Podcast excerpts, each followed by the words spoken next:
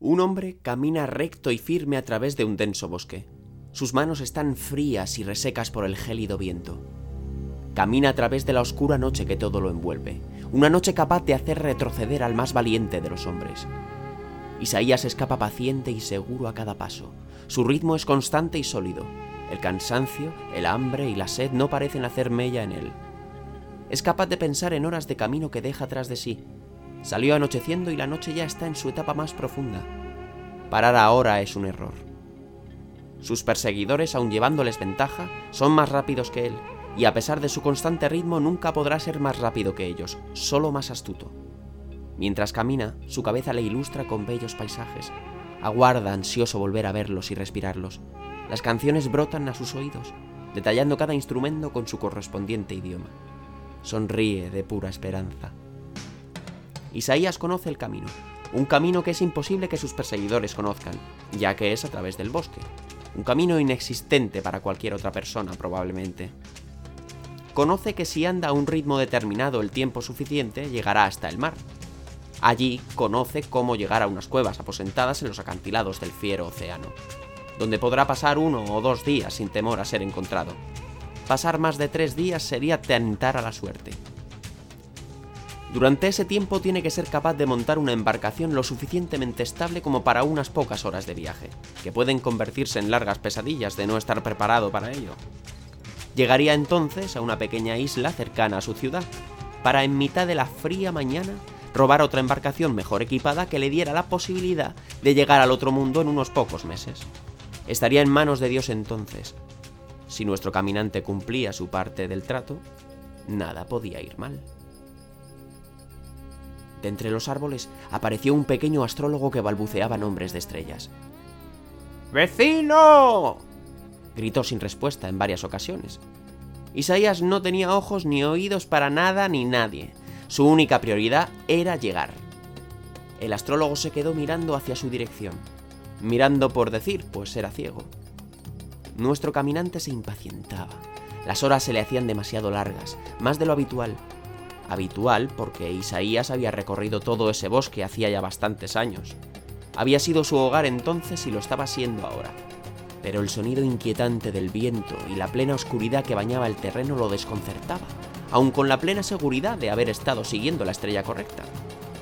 Los puntos oscuros que de cerca se reconocían como puntos familiares del camino estaban donde debieran, pero este último, el antepenúltimo de todos ellos, estaba tardando en llegar. El graznido de los animales y el murmullo de los árboles instigaban a Isaías a pararse y huir de su camino hacia el fuego, hacia una hoguera hermosa y bella, cálida y protectora ante la inmensa naturaleza. Por suerte para él es perseverante y capaz de mantener sus pies aplastando sus callos en cada paso con tal de llegar. A la vez que el bosque se vuelve más silencioso y cauto, Isaías para en seco sus encallados pies. Una pequeña luz a lo lejos asoma entre los árboles, pero no se oye nada, ni carruajes, ni caballos, ni voces, nada. Isaías conoce el camino por donde viene la luz, es el camino de los pastores. Cavila mientras vuelve a andar, que siguiendo la estrella que marca el siguiente testigo pasaría de lado a la luz. Una de las veces que Isaías comprueba que va en dirección correcta a través de la estrella, pierde de vista la luz. Esto lo deja paralizado. Es imposible que hubiese desaparecido cuando un parpadeo ha sido suficiente para hacerla desaparecer. Lo único que le hace respirar es pensar que no existía pues tal luz.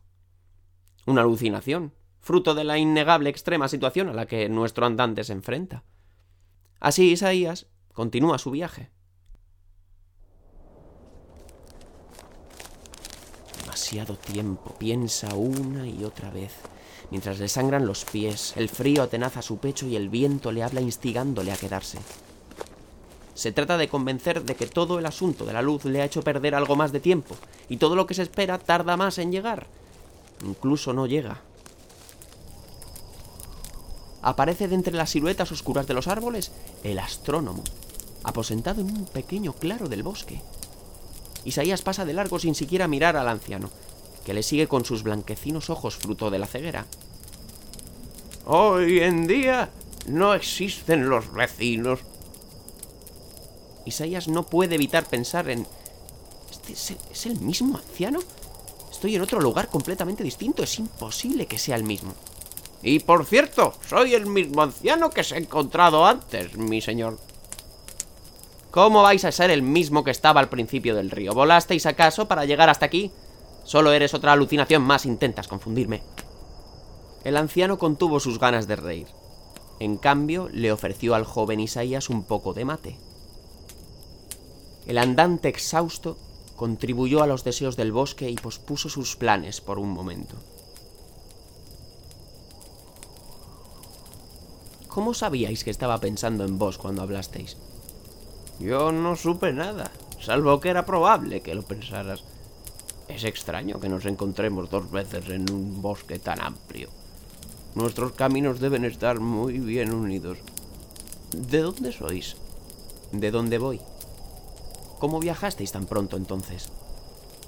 Un pobre anciano, ciego y lleno de bártulos en mitad de la noche, no puede ser más rápido que un joven que obviamente conoce el camino.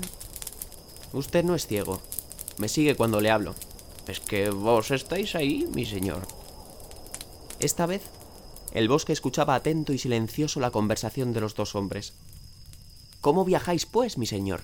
¿Me enseñaríais vuestro secreto? Ay, mi joven amigo.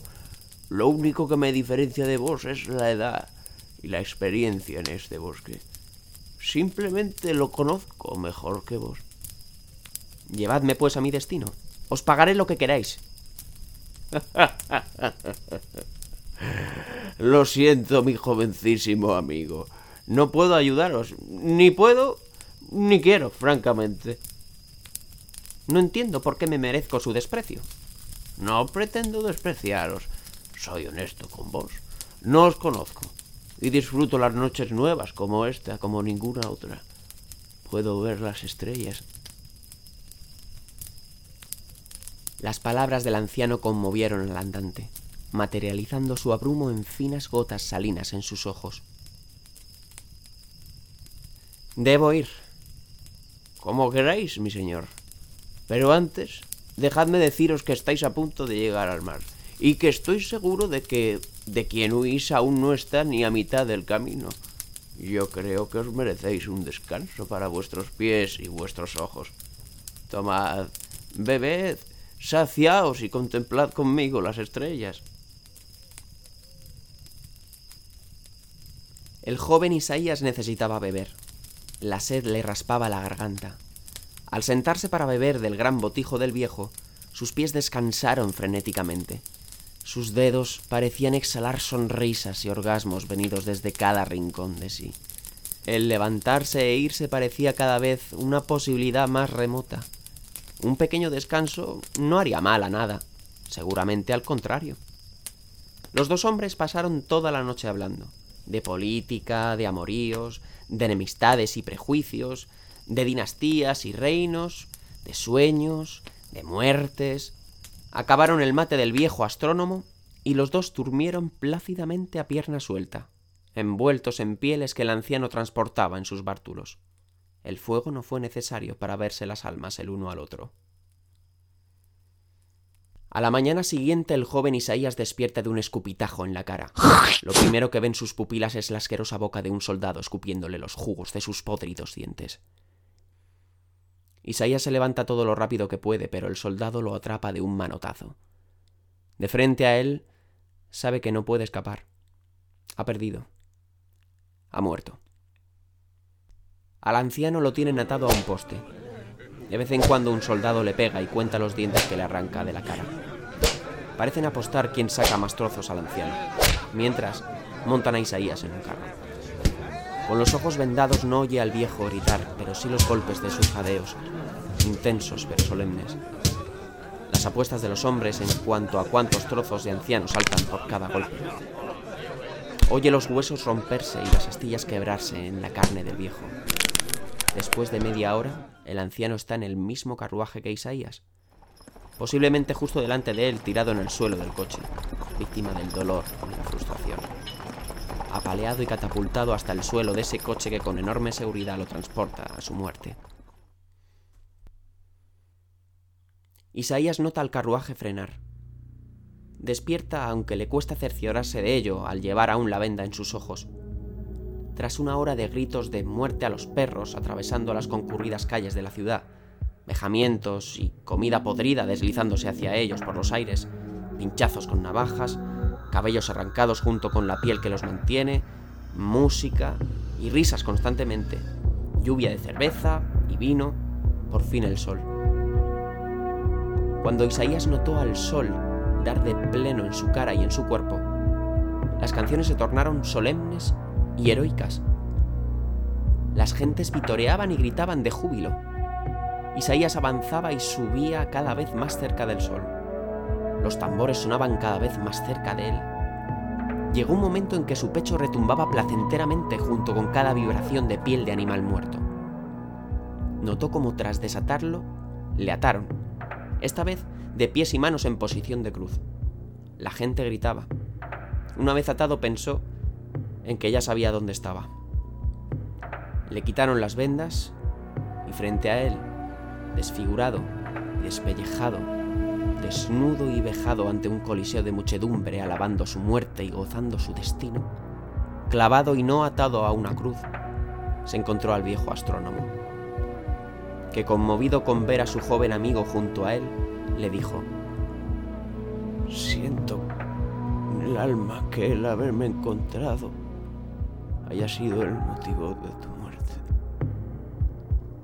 Si yo te hubiera encontrado a ti, hubiéramos llegado donde nos hubiéramos propuesto.